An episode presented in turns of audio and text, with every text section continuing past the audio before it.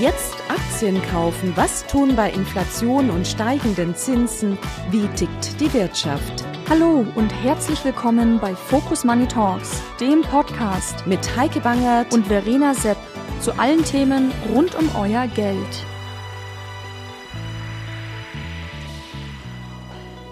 Hallo, liebe Heike. Letzte Woche war ich ja nicht da. Diese Woche bin ich wieder zurück. Hallo Verena, wunderbar, ich freue mich total. Du, eigentlich sollten wir jetzt Plätzchen essen und Glühwein trinken. oh, Bist ja. du schon so ein bisschen in Weihnachtsstimmung? Also auf Plätzchen habe ich Lust, aber ich muss gestehen, für Weihnachtsstimmung fehlt mir immer noch der Schnee. Aber was noch nicht ist, kann ja noch werden, ne? Das stimmt, aber du merkst es auch, wir gehen so richtig aufs Jahresende zu. Es häufen sich die Termine bei uns. Der ganze Kalender ist voll. Folgende Themen haben wir heute. Das sind Rekorddividenden. Wir fragen uns, wie kann das sein, wo die Wirtschaft doch angeblich so schlecht aufgestellt ist? Aufstand in China. Die Chinesen wollen die Corona-Politik nicht mehr hinnehmen. Xi Jinping lässt seine Sicherheitstruppen auflaufen.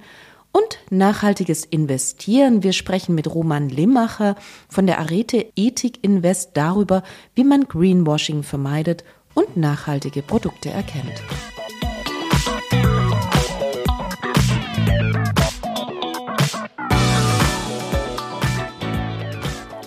Rekorddividenden trotz Zukunftsangst? Ich muss schon gestehen, Heike, ich finde es eigentlich total ungewöhnlich, dass wir jetzt kurz vor Weihnachten über Dividenden sprechen.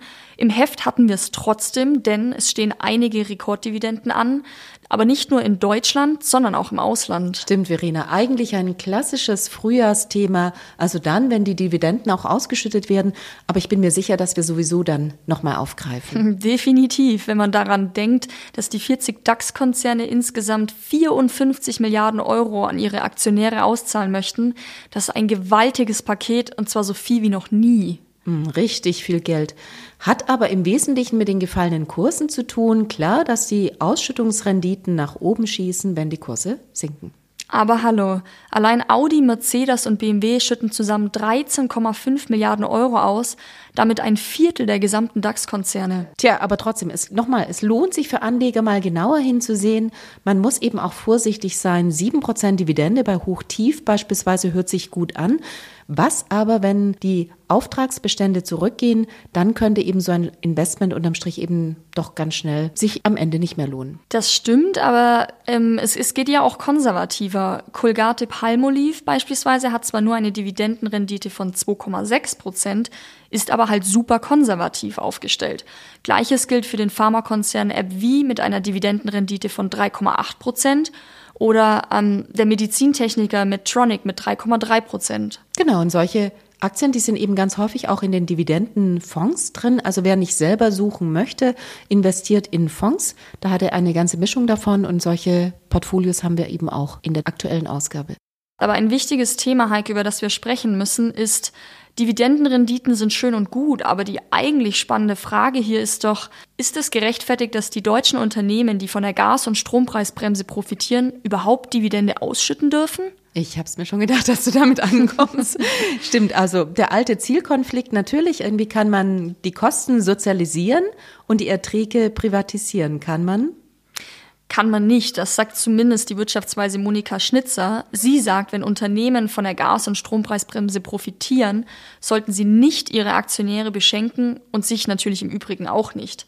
Und Boni gehen da natürlich auch nicht. Tja, jetzt hatte ich gerade mal so auf ein Einsehen der Unternehmen gesetzt, aber keine Boni für den Vorstand? Nö, also nee, das geht natürlich nicht. Also ich würde mal sagen, dann wird's nichts mit dem Schnitzer-Vorschlag.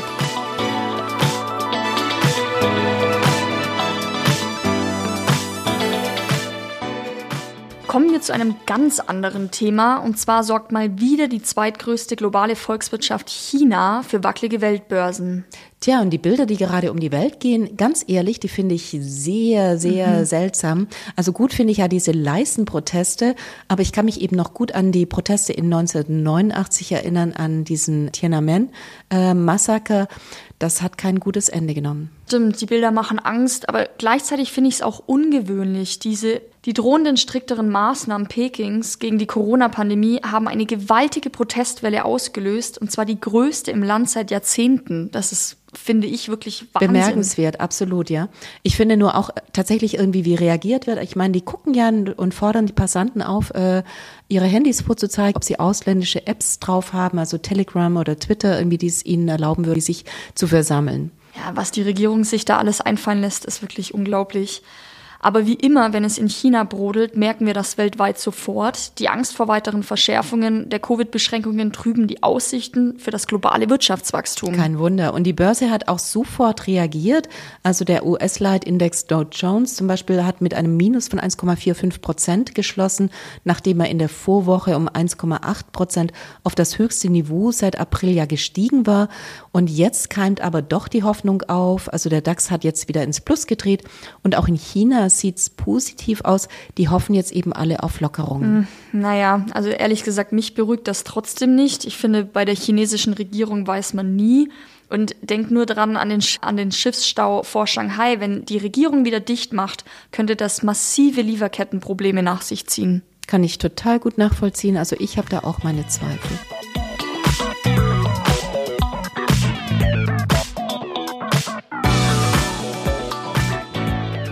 Ganz ehrlich, so ein paar erfreuliche Nachrichten wären doch jetzt mal gut, oder?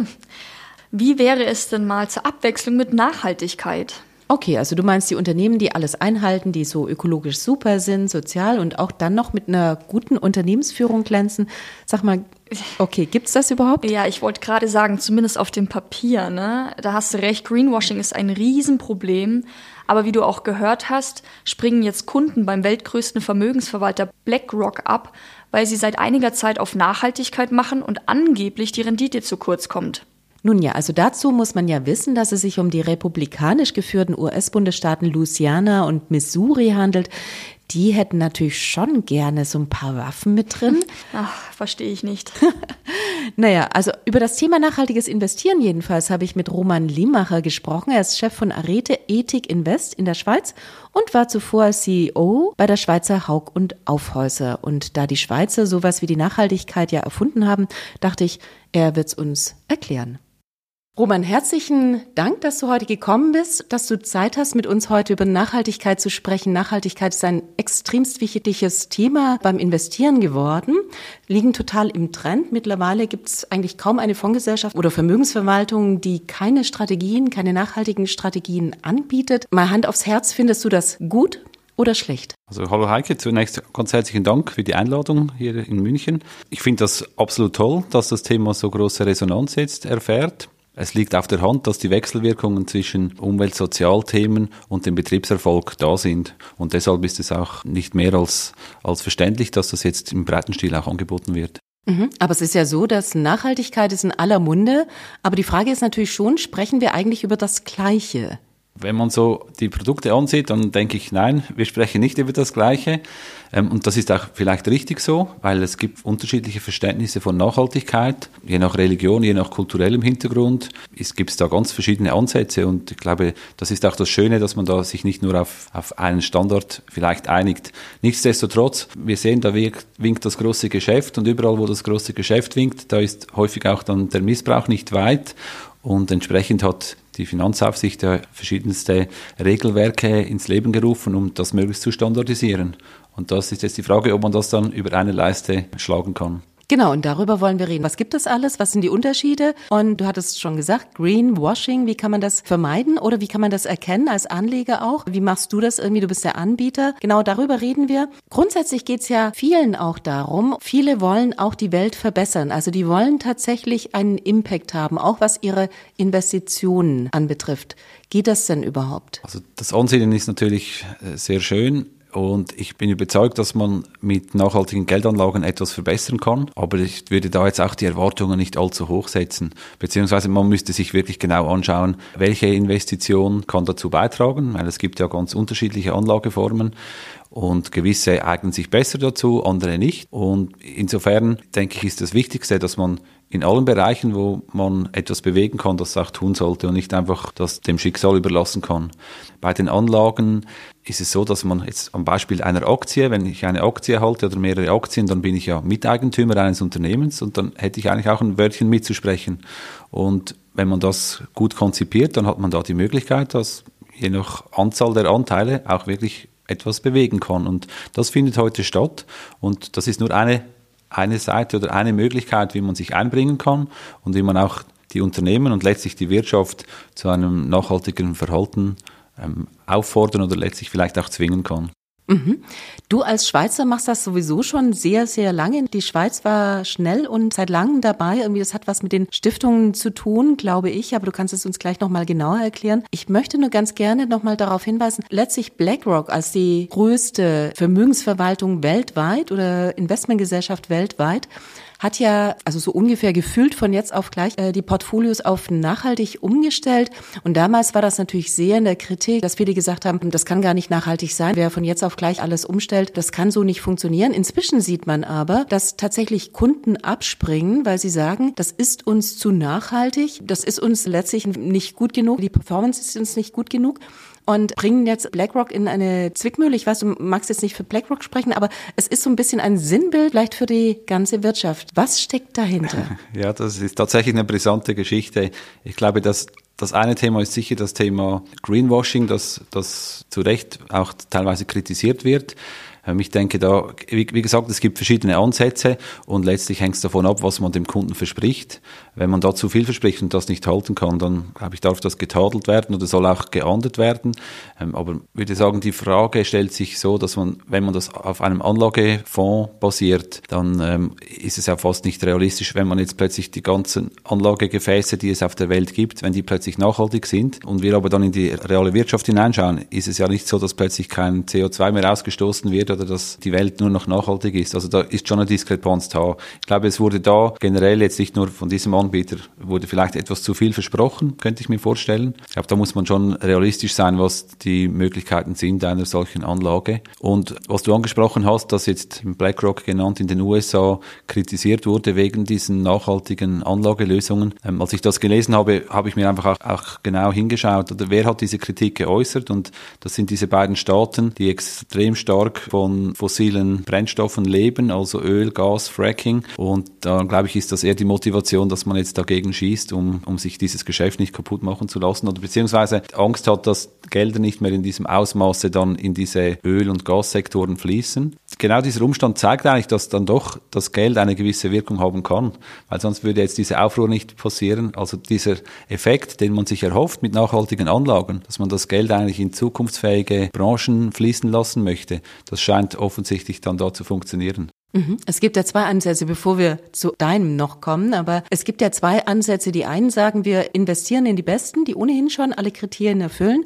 Und die anderen sagen, wir investieren in die Transformer, also diejenigen irgendwie, die sich am allermeisten verbessern, weil wir eigentlich wollen, dass die Unternehmen sich verbessern. Was macht deiner Meinung nach mit deiner Erfahrung Sinn? Das hängt wieder meines Erachtens etwas von der Erwartung ab, die man hat oder von den Ansprüchen, die man selbst hat an eine Anlage. In die Besten zu investieren oder ich sage mal in die Firmen zu investieren, die gewissen Ansprüchen gerecht werden, äh, das scheint mir sinnvoll zu sein, wenn man selbst sagt, ich möchte ein gutes Gewissen haben. Wenn man in Firmen investiert, die noch nicht auf dem Stand sind und noch sehr viel Aufholbedarf haben, was die Nachhaltigkeit anbelangt, dann kann das gut sein, wenn man tatsächlich etwas bewirkt, dass die Firma auch besser wird. Also ich meine, dann müsste man sich auch einbringen, man müsste Dialoge führen, die Firma dazu anhalten, sich zu verbessern und das auch messen und gegebenenfalls sanktionieren. Wenn es nur dabei ist, dass man sagt, man investiert die in der Hoffnung, die werden dann schon besser, dann könnte das auch eine billige Ausrede sein, um einfach sich nicht darum zu kümmern und sondern einfach kreuz und quer zu investieren. Also ich denke, man muss da schon genau hinsehen. Wenn jemand sagt, er investiert in, ich sage jetzt mal Nachhaltigkeitsperspektive, schlechte Unternehmen, ähm, dann müsste man schon erwarten, dass dann auch Fortschritte erzielt werden. Sonst Meinst du, wir können das an zwei Beispielen festmachen? Also zum Beispiel Rio Tinto, ne? Ein Rohstoffkonzern, eigentlich per se nicht sehr nachhaltig. Was sie damit aus der Erde rausholen, hm, naja, fossile Brennstoffe, ne?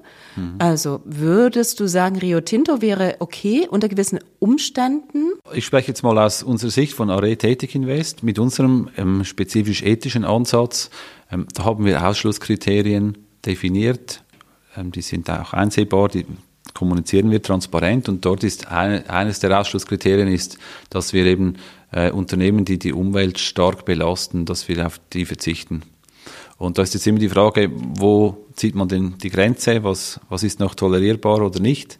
Letztlich sind, ist jede Unternehmung, die irgendwo produziert, die generiert Abfall, die braucht Energie, die nicht immer CO2-neutral ist, also so ganz neutral und umweltschonend kommt man eigentlich nicht durch die Welt, aber man, man muss irgendwo Grenzen setzen. Und bei Rio Tinto, da gab es schon bestimmt auch Anstrengungen seitens des Unternehmens, sich zu verbessern.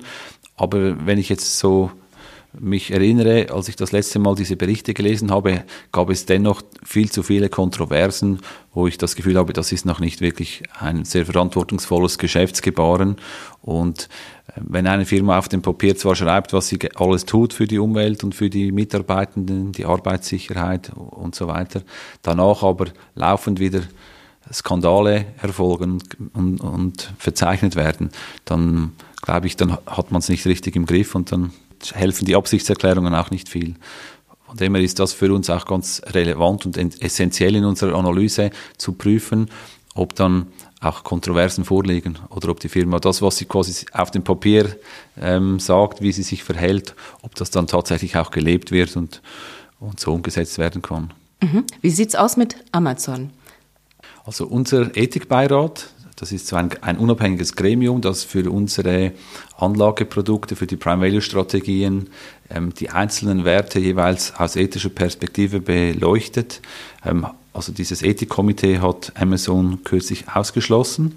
Waren einfach sehr viele Kontroversen noch da, gerade in diesem Logistikbereich. Denken wir an Arbeitsbedingungen. Äh, es gab sehr viele Kontroversen dort in dem Bereich. Ähm, es gab auch vereinzelte sicher positive Punkte, die wir verzeichnen konnten. Aber so in der Summe hat dann das doch nicht ausgereicht, äh, dass das Ethikkomitee die Firma in unser Anlageuniversum aufgenommen hat. Mhm. Darf ich mal fragen, und ich fürchte, ich kenne die Antwort, wie schaut es aus mit Twitter? Also da gehen ja die Wellen gerade hoch. Würdest du oder würdet ihr Twitter mit aufnehmen wollen? Äh, Twitter hatten wir bis dato nie dem Ethikkomitee als Anlage vorgeschlagen, weil bei uns jeweils vorgeschaltet auch eine Finanzanalyse entscheidend ist. Also wenn eine Firma jetzt keine guten Ertragsperspektiven hat und wir nicht davon ausgehen, dass die Umsätze steigen, dass sich die Gewinnmargen verbessern und dass die Bilanz solide ist, dann macht dann, ihr das gar nicht. Dann sparen wir uns diesen Aufwand. Okay, nur, und wie ist das Spaß. Bauchgefühl? Also so. Ich glaube, unter den heutigen Umständen würde ich, könnte ich mir vorstellen, dass das schon sehr kritisch gesehen würde. Also jetzt, wie man da mit Hauruckübungen Personal entlässt. Also nicht, dass grundsätzlich ein, Entlassungen nicht auch ethisch jetzt äh, tolerierbar wären, wenn es, es, die wirtschaftlichen Rahmenbedingungen erfordern, dann ist es klar, eine Firma muss in der Lage sein, auch Personal zu entlassen. Aber man schaut dann schon hin, gibt es dann entsprechende Pläne, äh, wie unterstützt man die Leute, wie wird das kommuniziert und wie geht das vonstatten. Und ich habe jetzt da die Details nicht so, so genau im Kopf, aber äh, ich glaube, das war eine ziemliche eher eine unschöne Aktion, wie die da jetzt erfolgt ist oder, oder im Gange ist. Lass uns über die einzelnen Kriterien sprechen, ja. Es geht ja wild durcheinander. Also die einen sagen, okay, wir nehmen ESG, da kommen wir gleich nochmal drauf. Früher hatte man immer Ausschlusskriterien, dann gab es diesen Best-in-Class-Ansatz und naja, die äh, Sustainable Development Goals von den United Nations, mhm. alles Mögliche. Und die Frage ist, was ist gut, was ist nicht gut? Was macht ihr? Auch da würde ich jetzt nicht pauschal sagen können, das eine ist gut oder schlecht. Äh, wenn wir so ein bisschen historisch äh, das uns ansehen, dann gab es schon noch Ansätze, die sehr isoliert betrachtet wurden. In den letzten Jahren scheint mir, ist das immer stärker vermischt worden, was auch sinnhaft ist meiner Meinung nach. Wir bei uns haben auch so eine, eine Mischform, einen hybriden Ansatz. Das heißt, wir haben einerseits in der ersten Stufe quasi schauen wir uns Ausschlusskriterien an, ob diese verletzt werden. Das sind solche Fragen wie, ob Menschenrechte verletzt werden, ob eben die Umwelt stark geschädigt wird durch die Tätigkeiten, ob beispielsweise Rüstungsgüter produziert oder vertrieben werden. Das sind solche Themen, die wir über die Jahre hinweg mit unseren Investoren besprochen haben und haben gemerkt, das sind so Grundthemen und Geschäftsaktivitäten, die eigentlich nicht mit Nachhaltigkeit einhergehen, weil es immer mehr Schaden als Nutzen gibt. Das ist mal der erste Punkt, also Ausschlüsse. Und das wird heute, glaube ich, relativ breit gefasst. Da gibt es unterschiedliche Ausprägungen und unterschiedliche Stränge, wie das angewandt wird. Und im zweiten Schritt gibt es dann die Möglichkeit, dass man sagt, man nimmt von denen, die übrig bleiben, sozusagen einfach noch die besten. Oder man hat dort auch eine austarierte Möglichkeit, das zu bewerten. Bei uns funktioniert das folgendermaßen, dass wir für jedes Unternehmen, in das wir investieren möchten, eine Ethikanalyse erstellen und diese Analyse beurteilt das Unternehmen aus fünf ethischen Perspektiven. Und somit versuchen wir eigentlich das ganzheitlich zu berücksichtigen, wie die Firma hier in der Welt steht. Was hat sie für Führungsprinzipien? Wie geht sie mit den Mitarbeitenden um? Wie geht sie mit den Lieferanten um? Ähm, ist sie innovativ im Umweltschutzbereich? Bringt sie wirklich neue Lösungen oder macht sie immer nur genau das, was gesetzlich gefordert ist? Wie sind die ganzen Prozesse aufgestellt hinsichtlich der Produktion? Oder auch dann letztlich Fragen zur, zur Reputation eines Unternehmens. Hat die Firma eine gute Reputation oder ist, gibt es laufend Skandale oder irgendwelche Klagen? Das sind, sind alles Punkte, die wir in unserer Analyse berücksichtigen. Und das gibt dann ein gutes Bild, das eigentlich die klassische Finanzanalyse nochmals untermauert und stärkt. Mhm. Frage, also zum Beispiel die Sponsoren der Fußball-WM, die jetzt am Samstag in Katar beginnt. Spielt das irgendeine Art von Rolle, wo man sagt, irgendwie, also diejenigen irgendwie, die unterstützen da eine Veranstaltung, wo Menschenrechte offensichtlich nicht eingehalten worden sind? Ist das ein, wäre das ein Punkt? Also würde man darauf gucken oder würde man nicht gucken? Menschenrechtsverletzungen sind ganz klar etwas, was nicht toleriert werden darf. Die Frage der Kausalität stellt sich hier. Und wenn wir jetzt beispielsweise in eine Firma wie eine, ich sage jetzt mal eine Adidas investieren, dann schauen wir uns an, was diese Firma tatsächlich, was ist in ihrem Ermessensbereich, was kann sie bewegen und wo, wo hat sie aber auch Grenzen, was kann sie nicht beeinflussen. Und die Eigner, die dahinter stehen, ist da irgendein Aktionär dabei ist, der unethisch ist oder der Menschenrechte verletzt, ähm, glaube ich, kann man das nicht unbedingt dem Unternehmen dann zu Laste legen. Deshalb würde, wäre das in dem konkreten Fall, würde ich meinen, kein valables Argument, um so eine Firma auszuschließen, ja, sondern man prüft die Firma ihren, an ihren Taten. Das mhm. ist das A und O. Also ESG bedeutet ja, du hast drei Komponenten. Das eine ist die ökologische Komponente, dann gibt es die soziale Komponente und die Governance. Gibt es irgendeine Gewichtung, wo man sagt, das eine wiegt mehr als das andere? Unserer Meinung nach kann man das äh, nicht machen. Es sind, die sollten gleichberechtigt sein. Es gibt aber bestimmt Häuser, die das ein oder andere etwas stärker gewichten oder vielleicht auch nur den Fokus auf den Umweltbereich setzen. Auch die aktuellen Regulierungsvorhaben auf EU-Ebene haben zunächst den Umweltbereich etwas stärker oder in den Fokus gesetzt. Also das dominiert, weil es ist auch etwas einfacher messbar. Es geht ja letztlich immer auch äh, darum, dass man etwas messen kann, sonst wird es belanglos. Und die Herausforderung ist bestimmt die, dass man gewisse Kriterien etwas schwieriger messen kann als andere. Im Umweltbereich, da spricht man häufig über Emissionszahlen, Treibhausgasemissionen beispielsweise oder Abwasser oder Sondermüll, den man beispielsweise produziert. Das kann man irgendwo in einer Zahl ausdrücken und kann sagen, so viel Tonnen ist gut und ab dem Punkt ist es vielleicht schlecht. Ähm, wenn man dann von sozialen Kriterien spricht, dann wird es schon deutlich schwieriger. Weil wie will man beispielsweise die Menschenwürde in eine Zahl fassen? Das ist nicht möglich. Und deshalb ähm, braucht es dort andere Konzepte und vielleicht auch nicht so eine quantifizierbare Methode, um das dann zu beurteilen. Deshalb arbeiten wir bei uns mit einem qualitativen Ansatz, wo wir auch gewisse Themen beschreiben, die man einfach nicht so messen kann. Mhm, du sagtest ja, es gibt einen Ethikrat, also der genau diese Themen adressiert. Ist man denn als Portfolio-Manager dann auch schon auf die Nachhaltigkeit fokussiert? Bei uns sind die ganzen Portfolio-Manager ähm, sehr stark mit dem Thema involviert. Also die verfolgen auch diese Diskussionen des Ethikbeirats. Wir haben auch ein eigenes Ethik-Research-Team, welches sich ausschließlich um die Analyse äh, von Unternehmen aus ethischer Perspektive beschäftigt und das Zusammenwirken ist sehr gut. Die Leute bei uns sind, sind wirklich auch motiviert, das zu tun und sind überzeugt, dass das ein guter Weg ist und deshalb fällt es ihnen auch nicht schwer, solche Themen mit abzudecken und das schon bereits bei der Auswahl zu einem gewissen Grad zu berücksichtigen. Mhm. Greenwashing ist ein großes Thema, darüber wollten wir auch sprechen. Es kann natürlich jede Firma irgendwie eine hübsche Broschüre drucken mit einem tollen Baum drauf und, und behaupten, arbeite besonders nachhaltig. Ist es denn so, dass man an all diese Informationen rankommt? Als Ethikrat oder eben auch als Portfolio-Manager werden diese Informationen von den Unternehmen tatsächlich gereicht? Ja, da, da sprichst du einen sehr wichtigen Punkt an. Die Datenlage ist sicher in verschiedenen Bereichen noch nicht ausreichend, das kann man sagen. Ähm, aber sie verbessert sich laufend. Als ich begonnen habe vor etwa 20 Jahren und damals meine erste Analyse geschrieben habe, dann äh, waren wir wahnsinnig glücklich, dass die Firma einen Umweltreport generiert hat und, bereits gewisse Zahlen zu, also Unfallstatistiken und Emissionszahlen kundgetan hat. Ähm, heute ist das eigentlich Standard. Oder wir sehen schon, wie, wie, sich das massiv verbessert hat. Es gibt auch da wieder verschiedene ähm, Gesetze jetzt auf EU-Ebene, äh, welche ja eben die, die Publikation von nicht finanziellen Zahlen ja fördert oder auch vorschreibt. Das gibt demnächst nochmals eine Erweiterung dazu. Dann, dann wird, glaube ich, die Datenlage schon deutlich besser, wenngleich man auch jetzt nicht zu viel Vertrauen in dieses Zahlenwerke haben sollte, meine ich. Also das sind immer eben gewisse Messbarkeiten, äh, ist schön und gut, aber ähm, wir haben es gerade kürzlich im Komitee auch besprochen, nicht alles, äh, was man zählen kann, zählt auch wirklich. Und ich glaube, dieses Sprichwort, das bringt es auf den Punkt. Also das, man muss das auch irgendwo ethisch reflektieren, weil nur einfach mit dem Taschenrechner äh, durchgehen und dann sagen, die Firma ist gut oder schlecht, das greift bestimmt zu kurz. Mhm.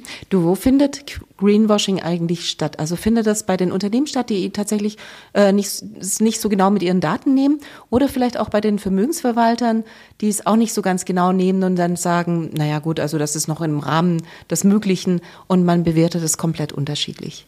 Vermutlich findet es auf beiden Ebenen statt. Also die Firmen einerseits, die haben die Herausforderung, dass sie Daten publizieren müssen, ähm, zum Teil aber, dass sehr kostenaufwendig ist, all diese Daten zur Verfügung zu stellen.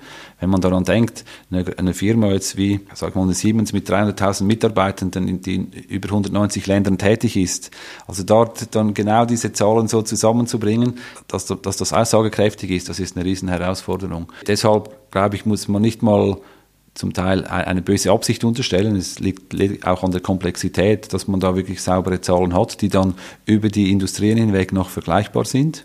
Das ist der eine Punkt. Also es kann durchaus auch Firmen geben, die das beschönigen, die eigentlich das als Marketingstrategie sehen, sich gut und nachhaltig zu verkaufen. Und bei den Vermögensverwaltern oder in der Finanzindustrie generell ist es vielleicht auch schon so, dass die Verlockung groß ist, etwas nachhaltig zu beschildern, um eben Geld anzulocken und da Investoren da hineinzulenken. Mhm. Also da hilft meines Erachtens wirklich nur die Transparenz, die gefragt ist auf beiden Seiten, dass man genau zeigt, wie man vorgeht. Und dann hat der Investor oder auch der Kunde hat dann eine gute Entscheidungsgrundlage, um zu entscheiden. Und ganz wichtig, man sollte sich oder muss sich auch die Zeit nehmen, um das dann zu prüfen, weil man kann sich da wirklich nicht nur auf solche Zahlen verlassen. Wie kann ich denn als Anleger sicher sein? Gibt es denn Kriterien, worauf ich gucke, wenn ich jetzt in einen Fonds, ein ETF investiere? Muss ich mir auch die Firma, also die Vermögensverwaltung angucken? Gibt es irgendwelche Kriterien irgendwie, was mir eindeutig sagt, irgendwie die beschäftigen sich damit oder nicht? Oder wenn du als Investor, Investorin Zeit hast und Lust hast, dich damit auseinanderzusetzen, dann ist das bestimmt der beste Weg. Dann kann man sich mal die Factsheets der Produkte, die Jahresberichte anschauen. Man, man kann prüfen, was sind dann tatsächlich für Investitionen da drin, was wird versprochen, wie wird das Management durchgeführt, finden da ähm, Stimmrechtswahrnehmungen statt, finden vielleicht Engagements, also Dialoge mit den investierten Unternehmen statt. Ähm, das gibt mal ein, ein, gutes Bild vom Produkt selbst, dass man dann mit seinen eigenen Erwartungen oder mit seiner eigenen Werthaltung abstimmen kann. Dann glaube ich, ist es auch relevant, dass man schaut, ob das auch gewissermaßen integer ist.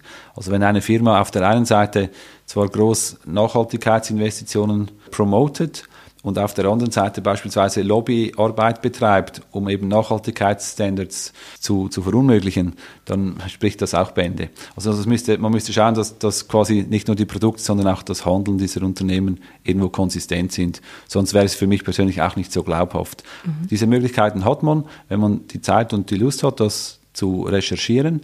Einfacher ist es, wenn man auf, auf be bekannte Labels abstützt. Da gibt es zahlreiche Labels, je nach Land unterschiedliche. Jetzt hier im deutschsprachigen Raum ist sicher das FNG-Label ein, ein guter Qualitätsstandard.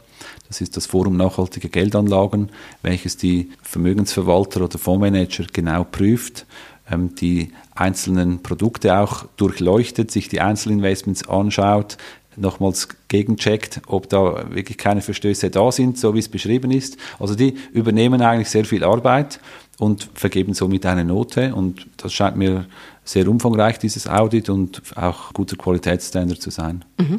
Ihr macht das ja immer schon. Letztlich, also Arete Ethik Invest gibt es zwar noch nicht so lange, aber ist ausgegliedert worden von Haug und Aufhäuser. Ja. Und die Frage wäre, ist es für dich positiv, dass die Welle jetzt nachhaltig geworden ist? Oder denkst du, oh, jetzt macht's jeder, wir hatten es eigentlich vorher schon? Viel Konkurrenz belebt den Wettbewerb, das ist für die Kunden sicher gut. Für uns, naja, manchmal ärgert es mich vielleicht schon ein bisschen, dass jetzt plötzlich alle äh, irgendwie die Nachhaltigkeit erfunden haben wollen. Auf der anderen Seite hilft das, diese, diese Thematik, die, mir schon, die uns allen sehr wichtig erscheint, das eben doch in die Breite noch zu bringen. Mhm. Und also, eine allerwichtige Frage ganz zum Schluss natürlich nach dem Ergebnis. Also früher hatte man immer gesagt, man kann gern, gut und gerne mal auf ein bisschen Performance verzichten, wenn man dafür irgendwie was Gutes tut. Also so habe ich das noch kennengelernt vor 20 Jahren. Und inzwischen ähm, dreht man es auch gerne mal um und meint, wer nicht auf die Nachhaltigkeit guckt, geht enorme Risiken ein und äh, hat am Ende möglicherweise das schlechtere Ergebnis. Die Frage ist, wer hat recht? Diese Fragen wurden von zahlreichen Studien an Universitäten immer wieder begründet. Und was so rausgekommen ist im Schnitt ist, dass es eigentlich grundsätzlich keinen Nachteil bringt.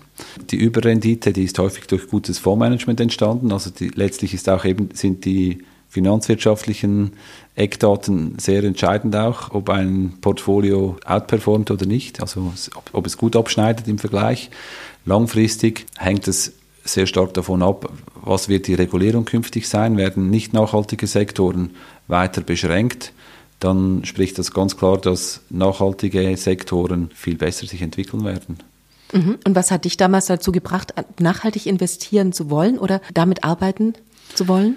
Ich fand es einfach hochspannend, diese zusätzlichen Aspekte neben der klassischen Finanzanalyse und den Finanzzahlen eben auch die gesellschaftlichen Trends und die ganzen Umwelttrends mit zu berücksichtigen. Einfach diese ganzheitliche Sicht ist dermaßen spannend. Das ist zwar sehr aufwendig, aber es ist auch befriedigend, wenn man weiß, man kann doch etwas dazu beitragen, man kann sensibilisieren. Es gibt nicht die eine Zauberlösung, wie wir die Welt viel besser machen können, aber es sind ganz viele Bemühungen, die dazu führen, dass wir eben auch in der Zukunft ein gutes System haben, wie wir miteinander leben und wie die Wirtschaft funktionieren kann. Und da so ein kleines Puzzleteil mit beizutragen, das macht Spaß und hoffe ich, dass, dass da viele Leute auch mitziehen.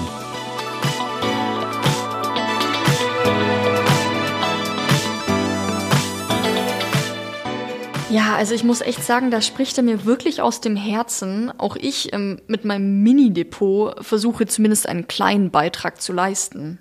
Du, früher oder später wird das für alle Unternehmen vorausgesetzt werden. Da bin ich mir total das sicher. Das glaube ich auch, ja. ja. Tja, und damit sind wir am Ende der 16. Episode von Focus Money Talks. Ja, und nächste Woche dann hoffentlich wirklich mit Glühwein, ne, Heike? Also ich, ich setze da auf dich. Du, ich nehm, bring auch Kekse mit, ganz bestimmt. Sehr schön, ich freue mich. Bis nächste Woche. Genau, vielen Dank fürs Zuhören und allen eine schöne Woche.